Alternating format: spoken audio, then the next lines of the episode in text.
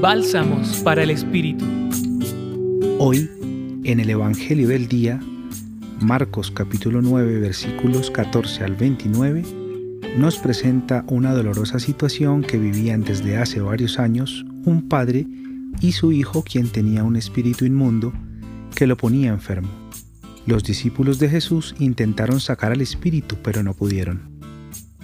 Jesús quiere ayudar y le dice, todo es posible al que tiene fe. Entonces el padre del muchacho grita, Tengo fe, pero dudo. Ayúdame.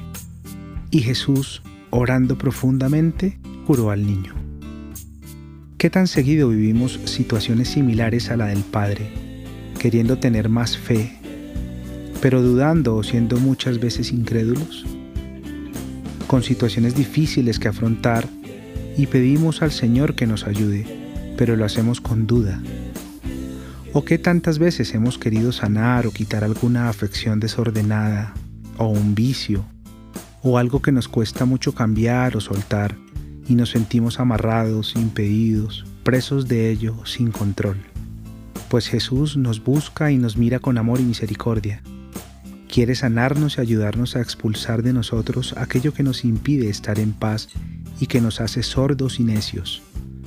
Nos invita a tener fe en que podemos estar sanos por su gracia y nos recuerda que hay situaciones y circunstancias de la vida que requieren que oremos con más profundidad, confianza, fe y conciencia. Ahora, si Jesús te preguntara, ¿tú crees que puedes sanar? ¿Cuál sería tu respuesta? Compartió contigo Gustavo Adolfo Espinel Barreto desde el Centro Pastoral San Francisco Javier de la Pontificia Universidad Javeriana. Escucha los bálsamos cada día entrando a la página web del Centro Pastoral y a javerianaestereo.com.